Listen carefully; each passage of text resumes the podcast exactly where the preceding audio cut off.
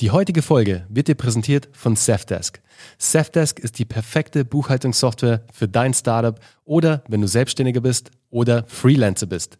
Und das wirklich Starke daran, alle Belege kannst du bequem per App scannen und direkt automatisiert digital verwalten. Ich selbst nutze die Software jetzt schon bereits seit einigen Monaten, vor allem zur Erstellung von Angeboten, Rechnungen und ich bin wirklich super happy dabei, wie mich die Software dabei unterstützt, meinen Business-Alltag leichter zu machen. Integriertes Online-Banking, nützliche Schnittstellen zu Steuerberatern und zum Finanzamt sind nur ein Teil von den Funktionen, die dir Safdesk als Unternehmer bietet.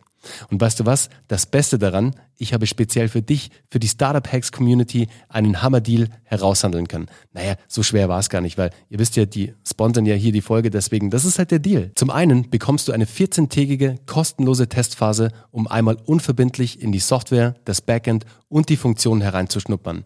Passt das Ganze dann für dich und du sagst, hey, Safdesk ist genau die Lösung für mich, kommt jetzt die Krönung.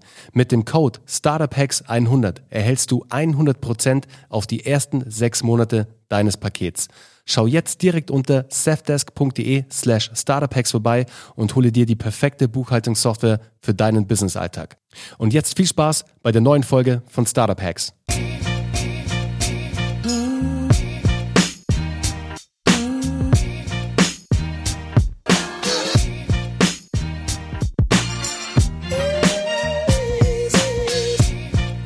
Herzlich willkommen zu einer neuen Folge von Startup Hacks. Heute mit Nadja und Thomas von Whites. Und was Whites genau ist, werden euch jetzt die beiden Gründer näher im Detail erzählen. Deshalb erstmal herzlich willkommen an euch beide. Jetzt klärt uns mal auf, um was geht's denn bei Whites eigentlich und wer seid ihr eigentlich? Hi Bernhard, schön, dass wir dabei sein können. Hi Bernhard, Thomas, grüß dich. Danke für die Einladung. Ja, Whites ist eigentlich ganz einfach zu erklären. Wir sind eine Ein-Produkt-Marke. Also sprich, wir haben tatsächlich nur ein, Sortiment, ein Produkt im Sortiment, nämlich das perfekte weiße T-Shirt für den Mann. Ähm, wir haben das äh, T-Shirt mit fast 400 internationalen Modebloggern, Modeexperten kreiert. Ähm, uns gibt es seit 2016. Äh, Wir sind äh, eine Premium-Lifestyle-Marke für Männer und vermarkten uns hauptsächlich digital online über unseren eigenen Online-Shop. Ähm, und was man noch dazu sagen muss, wir sind komplett handmade in Germany. Wow, cool. Es hört sich ja, es hört sich mega spannend an, aber da kommen gleich in meinem Kopf so irgendwie 10.000 Fragen auf und ich schmeiß einfach mal die erste raus. Wie zieht ihr den Traffic auf Whites? Also wenn ihr quasi E-Commerce First seid und halt alles wirklich digital macht, beziehungsweise auch über euren eigenen Shop natürlich abwickelt, wie bezieht ihr dann den Traffic? Also ich vermute, dass die Co-Creator da, da, sehr stark eingebunden sind, oder? da vermutest du richtig. Man merkt, dass du vom Fach bist. Also genau das ist es. Wir haben uns letztlich ähm, für einen 100% Customer-Centric äh, Ansatz entschieden über die Co-Creation eigentlich aus zwei Gründen. Zum einen haben wir gesagt, ähm, es kann nicht sein, dass man ein Produkt im stillen Kämmerchen entwickelt und es dann auf den Markt schmeißt und mal äh, versucht oder mal sieht, was passiert, sondern wir sind äh, von Anfang an so vorgegangen, dass wir eben diese 400 Co-Kreatoren angeschrieben haben mit einem äh, kleinen äh, Questionnaire und gefragt haben, was macht für euch das weiße T-Shirt perfekt. Ähm, und das hatte letztlich zur Folge, dass mehr als 50 Prozent mit uns in einen kontinuierlichen Austausch getreten sind. Und da waren durchaus eben auch internationale Blogger dabei. Also man muss vielleicht dazu sagen, als wir angefangen haben, haben wir noch in New York gelebt, weil wir beide für fünf Jahre beruflich in New York waren. Und wir haben dann eben äh, internationale äh, Fashion-Blogger sowohl aus Amerika als auch aus Europa angeschrieben. Und äh, da gibt's eben welche, die verwalten Reichweite, äh, die größt oder Reichweiten, die größer sind als äh, bei klassischen äh, regionalen Tageszeitungen. Und als wir eben dann so weit waren mit dem Produkt, war unser Versprechen zu sagen, okay, aus dem ersten Batch bekommt ihr dann für die Co-Kreation ein T-Shirt von uns zugeschickt, äh, kostenlos und könnt dann beurteilen, was man noch besser machen könnte. Aber eben äh, auch darüber berichten. Und das war so ein bisschen der Jumpstart für uns, was das Thema Traffic anbelangt, weil klar, wenn man einen Online-Shop eröffnet und keiner kennt einen, dann passiert erstmal gar nichts.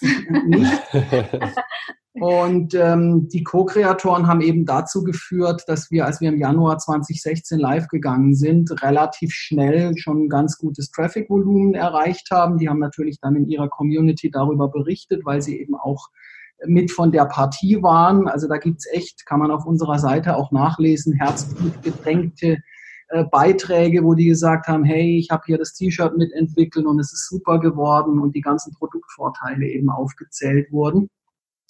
Und das wiederum hat dann dazu geführt, dass wir auch relativ schnell mit äh, der großen Publikumspresse äh, im Geschäft waren, weil wenn man so eine gewisse Traction halt dann auch im, im, im PR-Bereich hat und durchaus auch international schon Berichterstattung stattgefunden hat, dann ist es eben von der Reputation her auch äh, einfacher, mit großen Medien zu sprechen und dort eben verschiedene Platzierungen zu bekommen.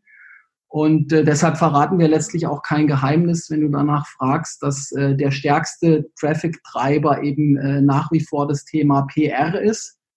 Ähm, und PR eben auch organischen Suchtraffic für uns extrem beeinflusst, äh, weil die Analogie ist relativ klar, wenn eine große Marke über dich berichtet und äh, über deine Produktbenefits eben auch berichtet, dann werden die richtigen Keywords aufgegriffen, nach denen die User eben auch bei Google äh, suchen.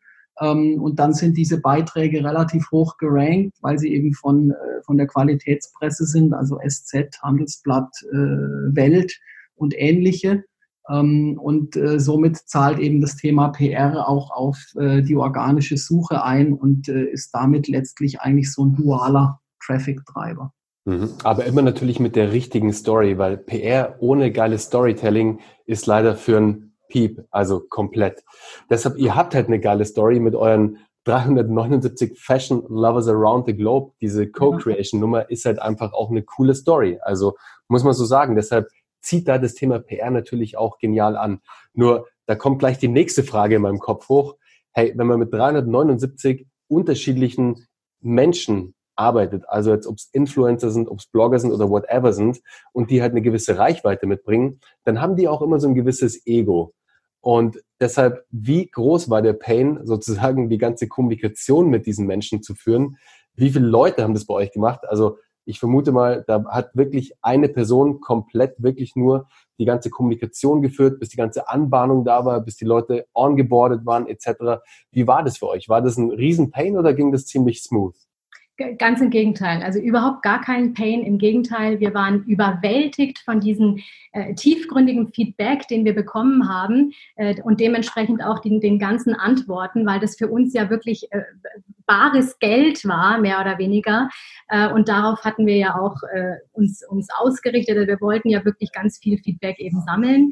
Und ähm, ich habe das dann äh, auch schlussendlich gemacht. Also ich habe geguckt, dass ich das eben auch auswerten kann. Also was kannst du im, im, Zweifel wiederverwerten und was ist jetzt vielleicht weniger interessant. Aber am Ende des Tages waren sich dann doch fast alle einig, es ging schlussendlich um den Stoff und um das Design an sich. Und das sind auch unsere USPs. Also praktisch, wir haben äh, dann äh, gemerkt, okay, es liegt tatsächlich ganz viel am Stoff. Wir haben fast zwei Jahre gebraucht, bis wir dann auch den Stoff so hatten, wie wir ihn haben wollten.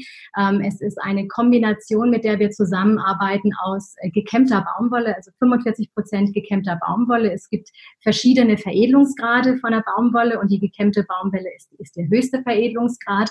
Und das Spannende, was ich immer dazu sage, ist, an unserem Stoff sind die anderen 45 Prozent äh, mikromodal.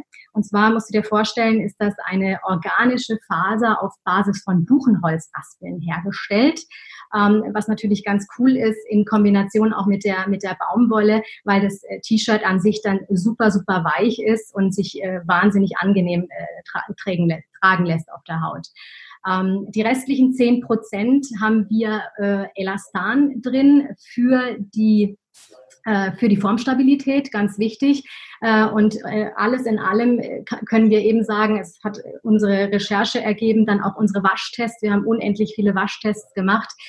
Unser T-Shirt bleibt formstabil es wird nicht eingehen, es leiert nicht aus, also es bleibt wirklich so, wie man es eben auch äh, kauft, sozusagen. Also das ist so das, das eine äh, vom Stoff und äh, das andere designtechnisch äh, kamen natürlich ganz viele äh, Fragen und auch äh, Antworten und ich wünsche mir, äh, die wir dann auch verwendet haben, Äh, das ist unter anderem, äh, sind wir slim fit, also wir haben einen körperbetonten Schnitt, das waren äh, viele wichtig. Wir haben unsere Ärmel beispielsweise so konzipiert, dass sie etwas länger sind, also sie reichen bis zum Mid-Bizep und laufen konisch, dass man das T-Shirt tatsächlich auch mal unterm Hemd tragen könnte, also für alle Business-Menschen da draußen. Wir haben zwölf Größen insgesamt entwickelt und zwar gibt es zu jeder Standardlänge gibt es auch eine Langversion, die nochmal 3,5 Zentimeter länger ist für alle ähm, langen Oberkörper. Das war mitunter auch sehr, sehr oft. Ich bin groß und äh, meine T-Shirts sind einfach immer zu kurz. Also das Problem gibt es bei uns äh, tatsächlich nicht. Ähm, und äh, genau, was kann man noch sagen? Wir haben ein Stretchband mit eingenäht in unser T-Shirt äh, als Designaspekt. Das, das hebt sich ab, es ist äh, farblich schwarz. Das haben wir bis zur Schulter gezogen, auch da nochmal als Stütze für die Formstabilität, damit es wieder mit dem Stoff passt. Also das ist so äh, das, was wir dann draus gemacht haben. Und es war wirklich, es war wirklich geil, das alles auszuwerten. Es war überhaupt kein Pain. Es war, war cool. Sag mal, wie läuft dann so ein Waschtest ab? Also habt ihr da irgendwie eine Maschine, eine Waschmaschine bei euch stehen und ihr wascht das T-Shirt dann einfach 200 Mal oder wie funktioniert das? Weil ich habe keine Ahnung. Ja, also musst dir vorstellen, tatsächlich, ähm, es, äh, der Prototyp kommt. Du musst erstmal den Prototyp original messen. Also du, du misst die Länge, du misst die Weite, du misst alles, du schreibst dir alles ganz akribisch genau auf. Und dann musst du dir vorstellen, schreibst du erster Waschgang und dann 40 Grad beispielsweise und misst danach, was passiert, wenn du eben bei 40 Grad wäscht. So. Und dann äh, musst du halt eben äh, genau alles aufschreiben. Du machst mehrere Tests, so mehrere Waschtests und guckst halt dann eben, wo entwickelt sich etwas in die falsche Richtung, äh, so dass du eben weißt, äh, okay, das hat sich dann im Zweifel erledigt oder der Stoff ist dann einfach nichts. Ne? Also so musst du dir das vorstellen. Also harte Handarbeit und dann eben auch alles akribisch genau aufschreiben, dass du eben siehst, äh, was sich da entwickelt oder, oder Okay, spannend. Und ihr macht wirklich alles komplett online? Habt ihr offline gar nichts? Habt ihr keine Kooperation irgendwie mit anderen Brands oder mit anderen ähm, tollen Stores hier, vor allem in München oder in ganz Deutschland? Habt ihr irgendwas geplant oder habt ihr wirklich vollen Fokus auf euer Online-Business?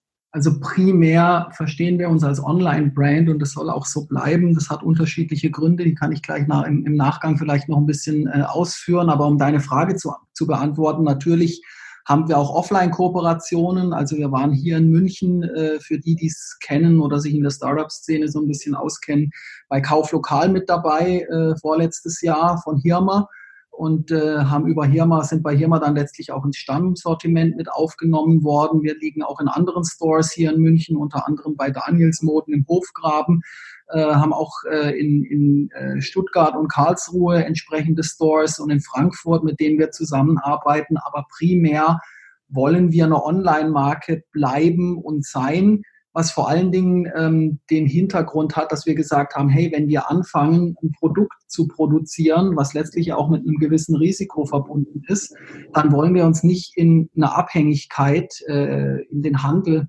oder mit dem Handel begeben, der ja im Modebereich sowieso extrem rückläufig ist. Ne? Das kann man ja überall lesen, dass äh, das, das Retail-Sterben im, im Modebereich ja äh, immer schneller eigentlich äh, voranschreitet.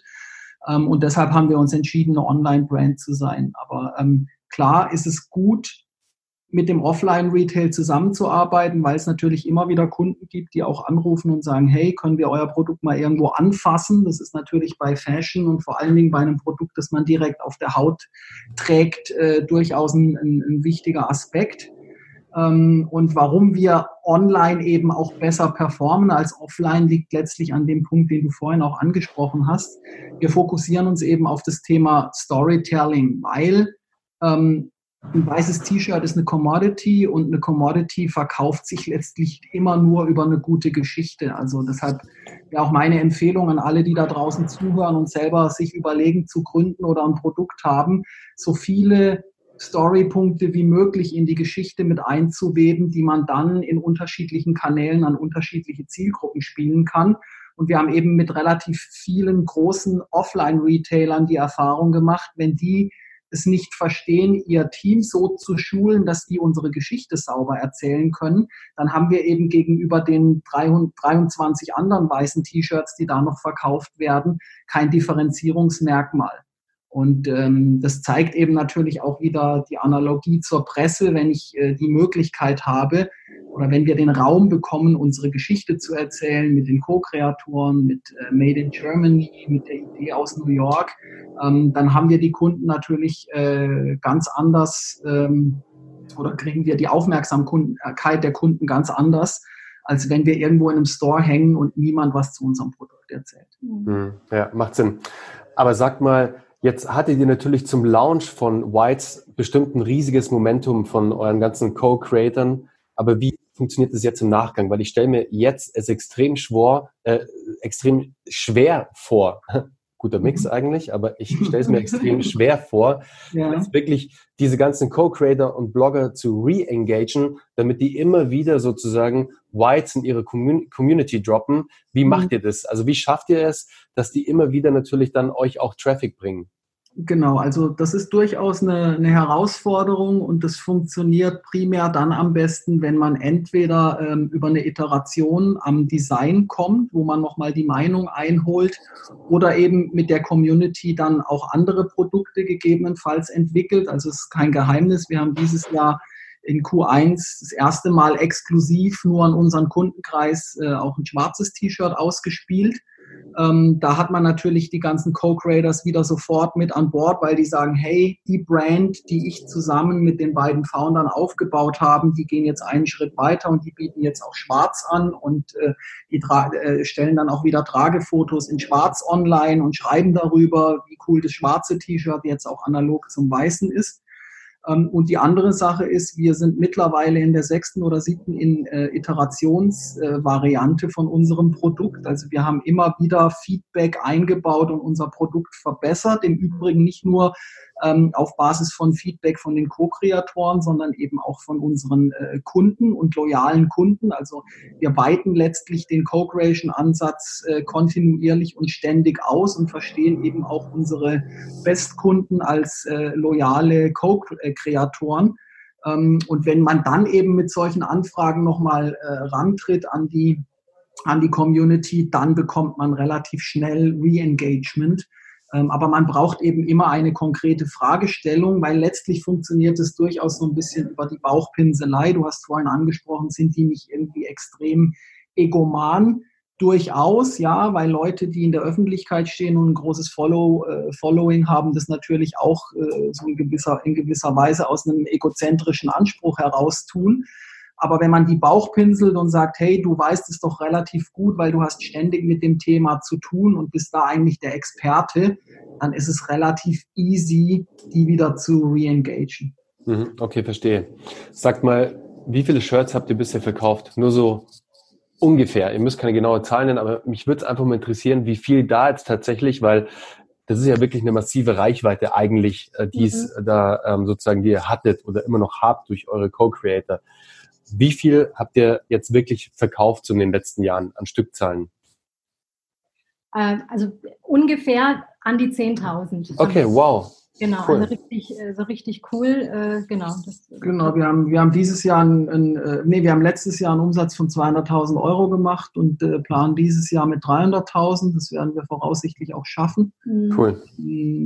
Nichtsdestotrotz muss man natürlich immer noch berücksichtigen, wir sind in einer Nische unterwegs, weil mhm. sind, äh, also summa summarum, um da vielleicht auch so ein bisschen Ratien äh, ableiten zu können, wir sind in einem Marktsegment unterwegs, das in Deutschland ein Volumen von ungefähr 70 Millionen hat, bedeutet Männer weiße T-Shirts äh, auf Premium-Niveau. Ähm, wir sind natürlich jetzt auch mit 40 Euro äh, Preis pro T-Shirt äh, nicht ganz billig. Es gibt immer wieder äh, Leute, die auch sagen, naja, ich kaufe halt meine T-Shirts bei Fast Fashion Anbietern für 8 Euro. Die wollen wir am Ende auch nicht bekehren. Mhm. Ähm, also wir sind, äh, und das ist uns auch bewusst, mit unserer Monoproduktmarke jetzt nicht in einem Marktsegment unterwegs, das da draußen jeden zweiten Mann ansprechen würde.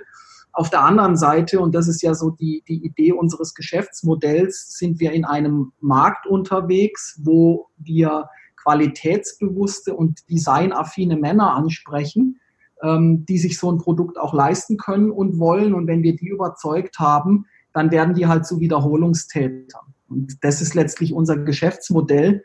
Also das war von Anfang an auch so ein bisschen äh, konzeptioniert von uns, dass wir gesagt haben, hey, wenn wir sowas machen, müssen wir gucken, dass wir halt äh, auf äh, den Wiederholungskauf abheben und eben äh, unsere Kunden an uns binden, dass die dann äh, entsprechend halt unser Produkt nicht nur einmal, sondern mehrfach kaufen, also nicht nur transactional Purchases, sondern eben subscription-based Purchases. Und das funktioniert vor allen Dingen über den Community-Ansatz natürlich relativ gut. Hm. Also ich kann nur von mir sprechen, ich investiere lieber mal ein paar Euro mehr in ein Produkt, das eine bessere Qualität hat, als jetzt irgendwie ein Produkt von einem Fast-Fashion-Anbieter, das nach zweimal Waschen ausgeleitet ist. Das macht mhm. keinen Spaß und nervt und ist auch nicht wirklich nachhaltig. Deswegen mhm. lieber ein paar Euro mehr investieren und dann auch länger Spaß an so einem Shirt haben. Deswegen, da bin ich voll bei euch. Und ähm, was sich da bei mir jetzt noch gerade für eine, für eine Frage auftut, weil du gerade von Subscription-Based ähm, ähm, E-Commerce und auch den, den Nachfolgekäufen gesprochen hast. Ja. Wie sieht es denn bei euch aus? Also wenn ich jetzt bei euch, man hat jetzt einen Käufer bei euch im Shop, der kauft jetzt das erste Mal das Shirt und im Best Case, wann kauft er das nächste Mal denn die nächste Variante des Shirts? Also weil im Endeffekt ist es ja komplett das gleiche Shirt, wenn er das weiße kauft. Vielleicht kauft das V oder mit dem Rundhalsausschnitt. Aber im Endeffekt ist es genau das gleiche weiße Shirt. Wann mhm. kauft ihr wieder? Also wie sieht es da bei euch aus? Also das ist eigentlich ganz einfach zu beantworten. Das erste Mal kauft er erstmal eins zum Testen und wenn es mhm. ihm taugt, dann relativ schnell, also sprich innerhalb von zwei Wochen, nochmal einen Satz, meistens tatsächlich in beiden Krägen. Ähm, teilweise ist uns auch aufgefallen, äh, vermischen sie die Größen, also praktisch ihre Größe einmal in Normallänge und einmal in etwas längerer Länge, äh, weil wir sehr viele Businesskunden haben, die eben unsere Shirts auch äh, drunter tragen. Und im Schnitt ist es so, dass ähm, unsere Wiederholungskäufer ungefähr fünf T-Shirts im Jahr kaufen. Also wirklich regelmäßig fünf im, im Jahr. Das wow, so. sehr cool. Genau, Super. Ja. Und ähm, weil ihr gerade auch ganz oft von Businesskunden sprecht, wie sprecht ihr die denn gezielt an? Weil die sind jetzt natürlich nicht unbedingt so dermaßen viel auf Instagram etc. unterwegs. Klar sind sie da auch privat unterwegs. Aber wie sprecht ihr jetzt gezielt Businesskunden an, um auch vielleicht mal eine größere Charge zu verkaufen, vielleicht auch gleich wirklich ähm, so einen kompletten Staff irgendwie zu holen mit keine Ahnung wie vielen Mitarbeitern, wo dann wirklich dann intern ähm, das Angebot von euch weitergegeben wird, weil es halt einfach das geilste Business-Shirt ist, das man unter das Hemd zieht. Ja, das ist sehr gut, haben wir auch schon probiert. Das ist tatsächlich ein bisschen schwieriger, weil du da nicht mehr über den einzelnen Businesskunden sprichst, sondern eigentlich halt äh, je nach Unternehmensgröße relativ schnell beim Zentraleinkauf landest ähm, und dann die, die ganze Abwicklung äh, nicht so einfach ist, äh, auch was das Thema Compliance und, und ähnliches anbelangt. Ich meine, muss ich dir nicht erzählen, du arbeitest wahrscheinlich auch immer mal wieder für größere Konzerne, wo das äh, Thema auf dem Tablet ist. Aber ähm, das ist eigentlich eine coole Frage. Wie erreicht man Businesskunden? Und die Antwort wird dir vermutlich relativ äh, gut gefallen, weil du ja auf deiner Webseite unter anderem schreibst, dass du ähm, LinkedIn-Experte bist und wir durchaus neben dem Thema PR und Messen und Advertorials äh, eigentlich als, als guten Kanal LinkedIn für uns identifiziert haben. Sehr gut. schlicht und ergreifend. Äh, Sogenannte In-Mail. Äh, genau, schlicht und ergreifend vor dem Hintergrund, dass wir eben relativ gut nach Berufsgruppen segmentieren können. Mhm. Ähm, was eigentlich so ein bisschen ein No-Brainer ist, aber ich glaube in relativ vielen B2C-Segmenten viel zu wenig äh, ja. gemacht wird. Mhm. Ähm, erlebe ich, ich bin ja nach wie vor auch als, als Marketingberater äh, noch unterwegs und erlebe es immer wieder in Workshop, dass die Leute, Workshops, dass die Leute sagen, ja, wir machen ja B2C, da spielt ja LinkedIn keine Rolle. Ja, das ist das Beste. genau, also zum einen glaube ich, dass sich die Plattform gerade in den letzten äh, zwölf Monaten extrem gedreht äh, hat und viel Dialog und contentorientierter wurde. Ähm, zum anderen glaube ich, dass relativ viele, ähm, sage ich mal, äh, middle-aged äh, Rezipienten von Facebook Richtung LinkedIn abwandern und man bei LinkedIn eben den großen Vorteil hat, äh, auf Business-Segmente und äh, Management-Level zu targeten. Und wenn man dann seine Hausaufgaben gemacht hat, wovon man mal ausgeht äh, oder was man definitiv äh, tun sollte, was das Thema Zielgruppensegmentierung anbelangt, äh, gerade wenn man als Startup startet und relativ wenig Marketingbudget zur Verfügung hat, dann weiß man eigentlich relativ genau, an wen man rantreten muss, mit welchem, da bin ich wieder beim Thema Storytelling, mit welchem welcher Story oder mit welcher Teilstory, die man sich eben definiert hat, um dann entsprechend eben Gehör zu finden und aus dieser Aufmerksamkeit dann eben mittelfristig auch äh, Sales zu generieren. Absolut. Kann ich nur ein hundertprozentiges Amen ähm, nachreichen. ist absolut so. Und ähm, ich sehe es jetzt auch in meiner Community und auch in meinem Netzwerk, dass LinkedIn immer mehr Drive bekommt. Was sehr cool ist, weil ich predige das ja jetzt echt schon eine Zeit lang. Also nicht nur ich, ähm, ganz, ganz viele andere Größen natürlich auch. Ja. Ähm, jetzt ähm, unabhängig davon. Ähm, aber es hat sich, wie du schon sagst, wirklich zu einer zu einem Social Network jetzt auch mittlerweile entwickelt, wo man sehr viel mit Content Marketing machen kann. Ich ja. für mich Instagram ist für mich dead. Also ich mache auf Instagram nochmal irgendwie eine Story, aber just for fun, nur wenn ich mal irgendwie eine neue Podcast-Folge habe etc.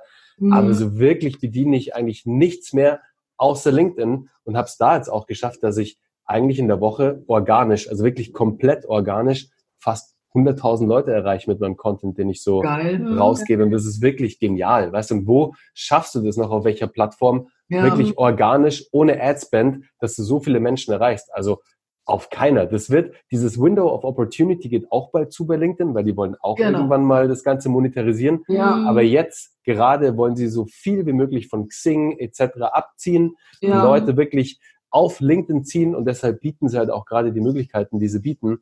Deswegen sehr cool von euch, dass ihr da schon so weit seid und auch wirklich diese Möglichkeit für euch entdeckt habt und genau ob to see oder to be am Ende sind es immer Menschen, die kaufen und genau. egal wenn die jetzt sowieso in einem Business-Umfeld unterwegs sind und euer Produkt sich eh super eignet, um es unter ein Hemd zu tragen oder was auch immer, dann ist es für euch die absolut geilste Plattform, die ihr eigentlich gerade bedienen könnt.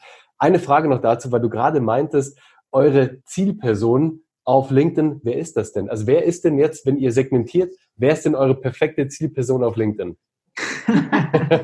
naja, oh, ohne da jetzt zu viel zu verraten und letztlich äh, in die Show Notes dann äh, die kompletten äh, Lookalike Audiences zu posten. Also wir können halt äh, dahingehend nach Berufsgruppen targeten, dass wir zum Beispiel wissen, dass Unternehmensberater, Architekten, Ärzte, ne? also mhm. in der Richtung ähm, genau. Cool. performen, Marketiers, also Marketingleiter, das ist äh, sind alles unsere, unsere Kunden. Genau, also im Prinzip die, die, das Übergeordnete ist da äh, halt wieder diesen Management. Diesen, mhm. Genau, diese duale Nutzbarkeit mhm. von unserem Shirt, also im Casual Friday, das durchaus mal unter einer Weste, unter einem Jackett oder so zu tragen. Ja, ja. Aber ansonsten, wenn man es unterm Hemd trägt, eben äh, auch für drunter verwenden zu können. Und das überzeugt natürlich diese Community, weil das war letztlich auch so ein bisschen unser Gedanke. Ich meine, wir haben aus Eigenbedarf angefangen, weil ich halt äh, weißer T-Shirt-Träger rauf und runter bin. Und ich es eigentlich früher schon immer leid war, zwei unterschiedliche Shirts im Schrank liegen zu haben, die einen für drüber und die anderen für drunter. Ähm, und deshalb war das auch so ein bisschen äh, das Thema, ähm, den, oder die, die, hat die lange Zeit gedauert, den richtigen Stoff zu finden, weil ne, der eine Stoff ist zu dünn, der andere ist dann wieder zu dick. Ähm, und äh, genau vor dem Hintergrund ist, sind eben äh, diese, diese Business-Segmente, wie genannt, für uns extrem valide Zielgruppen. Ja, sehr cool. Sag mal, was war denn euer größter Growth-Hack, seitdem es euch gibt? Also ich habe so meine Vermutung, aber Jetzt bin ich gespannt, was ihr daraus gibt.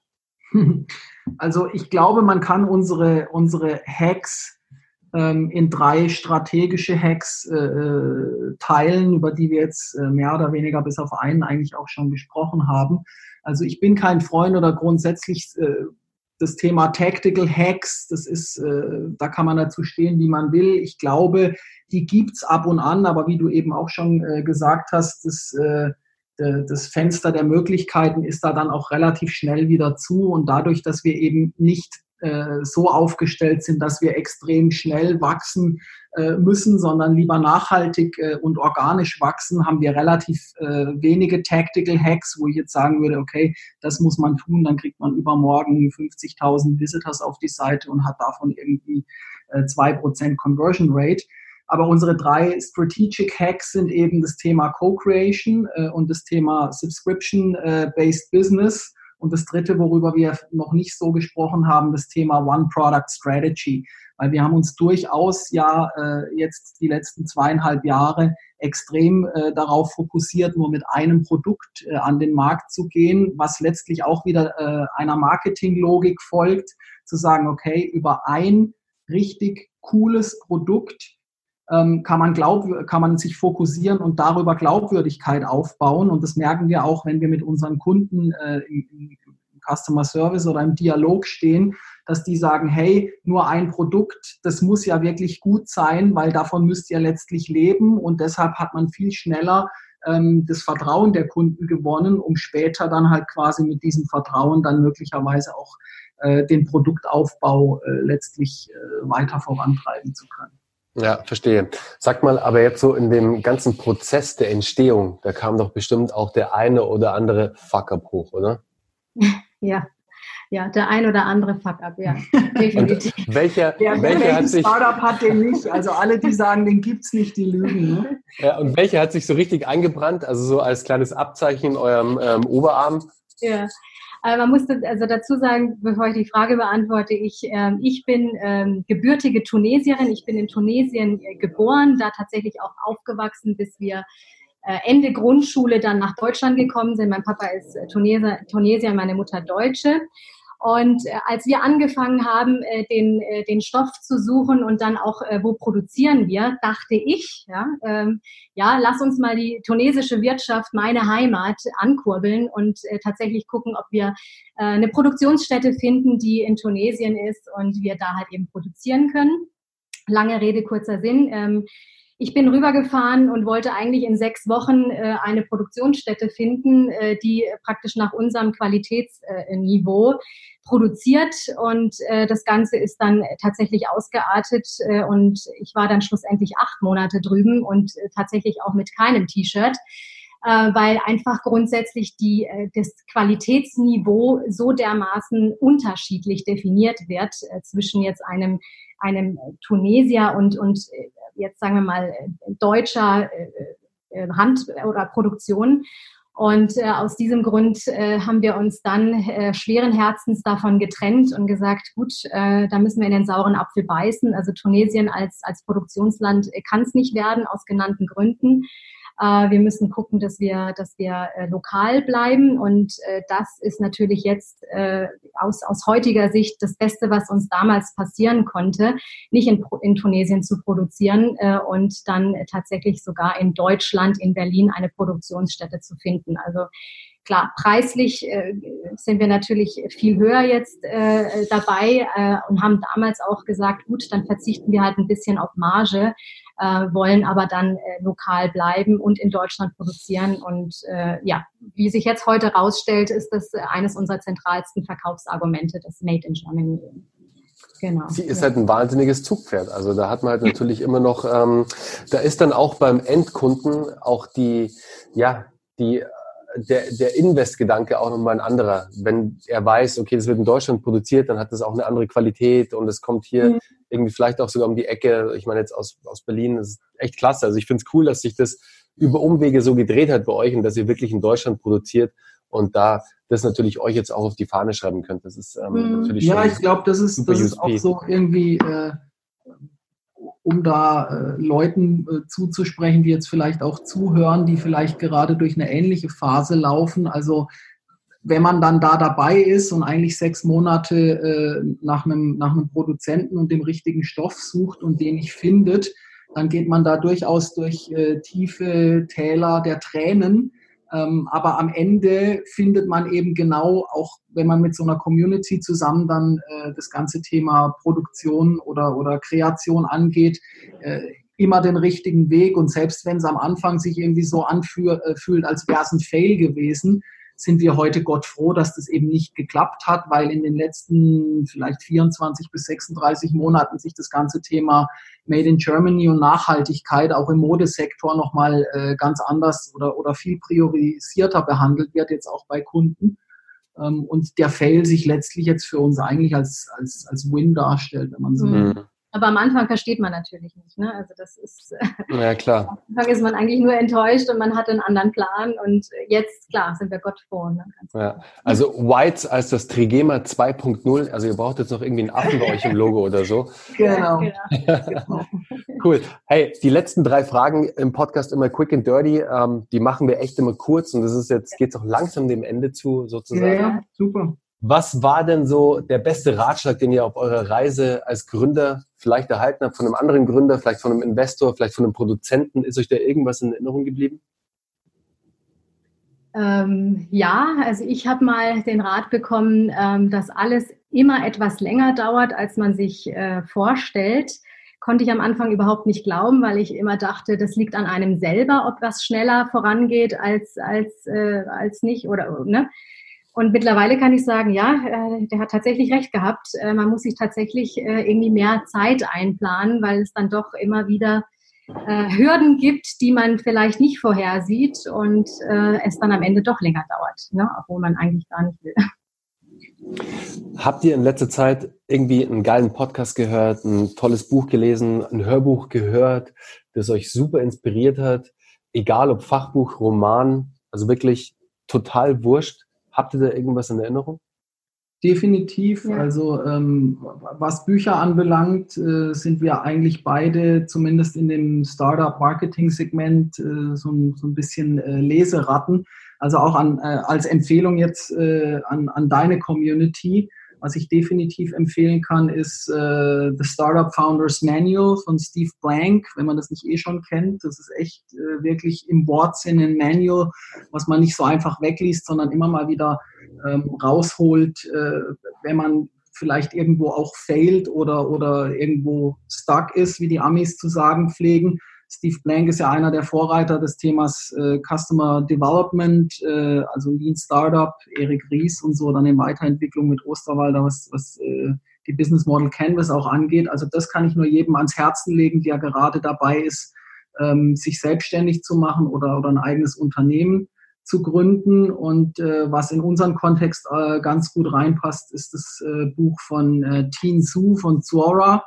Ähm, Subscribed, kennt man vielleicht auch, kam letztes Jahr raus, ähm, wo er letztlich die These aufstellt, äh, dass alle Geschäftsmodelle mittelfristig in unserer äh, Sharing Economy eben Subscription Business Models sein werden und man eben immer weniger besitzt äh, und letztlich immer mehr ähm, an, in, in mehr Produkte oder Services äh, eben subscribed oder abonniert. Mhm. Was auch also, ein ganz geiler ist, ist äh, von Seth Godin, äh, Purple Cow. Ja, oh, cool. Von der ganzen Masse. Mhm. Uh, Being Remarkable ähm, ist, ist, ist echt ein geiles Buch von ihm. Also da äh, ja, spricht da so ein bisschen aus dem Nähkästchen und gibt Tipps und also echt cool. Ja, der Sehr Marketing coole Empfehlungen. Die packe ich natürlich in die Shownotes, dass ihr, liebe Zuhörer, die natürlich auch noch im Nachgang abchecken könnt und euch da natürlich auch ordern könnt. So, die letzte Frage und da bin ich echt gespannt, weil ich habe jetzt oder heute Morgen ähm, erst einen Post abgesetzt zu dem Thema, zum Thema mhm. Morgenroutine. Und ich bin ja ein absoluter Fan der Meditation und habe das heute auch auf LinkedIn sozusagen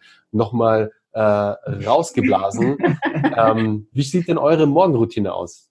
Oh je, oh je. Also ich äh, muss jetzt ja ganz ehrlich sagen, jetzt sind deine Hörer bestimmt total enttäuscht. Ähm, ich, ich, ich habe also hab wirklich keine Morgenroutine. Ich äh, bin ein, ein Nachtmensch. Dementsprechend sehe ich morgens aus, schlafe etwas länger, äh, schaffe es gerade so fehlerfrei, meinen Kaffee hinzubekommen und springe unter die Dusche und fange dann mit ein paar E-Mails an.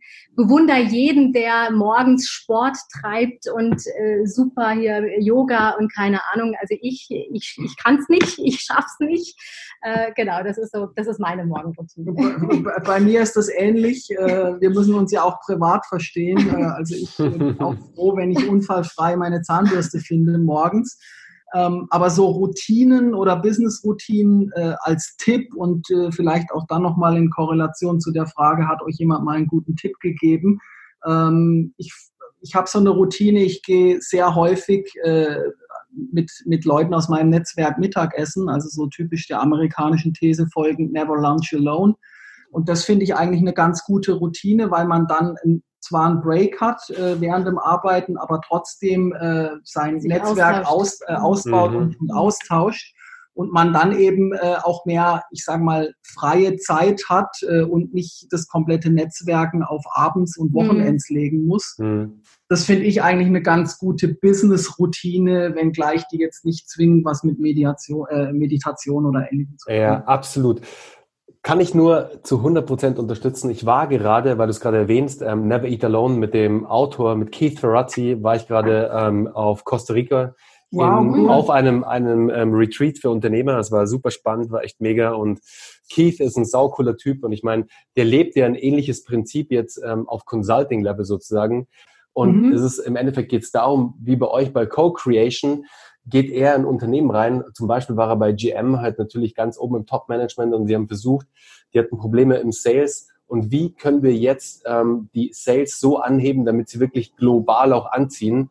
Und da hat er eben sein Prinzip reingebracht, in dem die Mitarbeiter sich selbst schulen und andere Mitarbeiter schulen. Also cool. nicht, dass die Learnings von ihnen kommen, sondern es wurden die besten Learnings der GM-Community, der ja, Sales-Community cool. extrahiert sozusagen. Die ja. wurden aufgearbeitet und wurden dann an alle anderen weitergegeben, dass es aus intern kam, wisst ihr? Und nicht, dass von extern jemand kommt, irgendwas daherquatscht und sich ja, dann wieder klar. zurückzieht, sondern mhm. dass die Menschen sehen, hey, wir unterstützen uns gegenseitig, es kommt aus den eigenen Umfelden und wir heben uns dadurch gegenseitig an und wir wachsen dadurch. Also wirklich diese Growth-Themen in die Companies zieht, in die einzelnen Strukturen zieht und das ist mega spannend und Keith, das ist echt ein saucooler Typ. Ich meine, hey, der Kerl ist Anfang 50, sieht aus wie ein griechischer Gott, ähm, feiert ungefähr seine Keto-Diät ab. Ich habe mir immer gedacht, ähm, Keith, wie kannst du es essen? Es war halt einfach, der Teller bestand nur aus Chicken und Avocado, gefühlt. Okay. So, aber halt als Berg.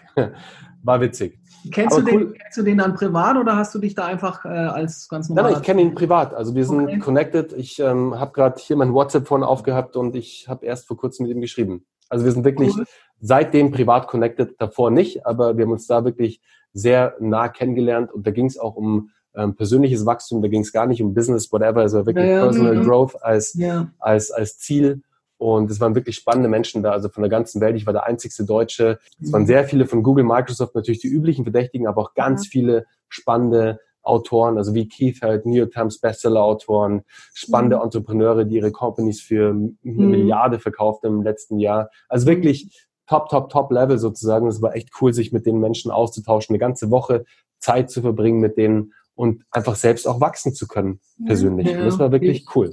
Hört sich spannend an. War es auch. Cool. Hey, ihr beiden, es hat mir mega Spaß gemacht. Es, ähm, hey, Whites ist ein geiles Ding. Ich bin echt gespannt, wie sich das Ganze noch weiterentwickelt. Ich freue mich dann natürlich auch noch bald mit euch zum Lunch zu gehen, weil wir haben das Interview jetzt digital aufgeführt, aber wir müssen uns unbedingt auch noch in Person treffen sozusagen. Und das holen wir definitiv nach. Aber jetzt sage ich erstmal Danke an euch, liebe Zuhörer. Ich packe alle Infos natürlich in die Show Notes, Instagram, ähm, Online-Shop etc. Ähm, LinkedIn natürlich auch, damit ihr alles findet. Und ähm, checkt auf jeden Fall Whites mal aus. Das ist ein geiles Konzept. Und schaut euch auch die, das, das Produkt, die Produkte beziehungsweise an, weil es gibt ja zwei Produkte in mehreren Ausführungen. Checkt aus, ist ein geiles Konzept und in diesem Sinne, danke für eure Zeit und habt noch einen schönen Tag. Danke, Bernhard. Danke euch. Bis ja, dann. Tschüss. tschüss. Ciao.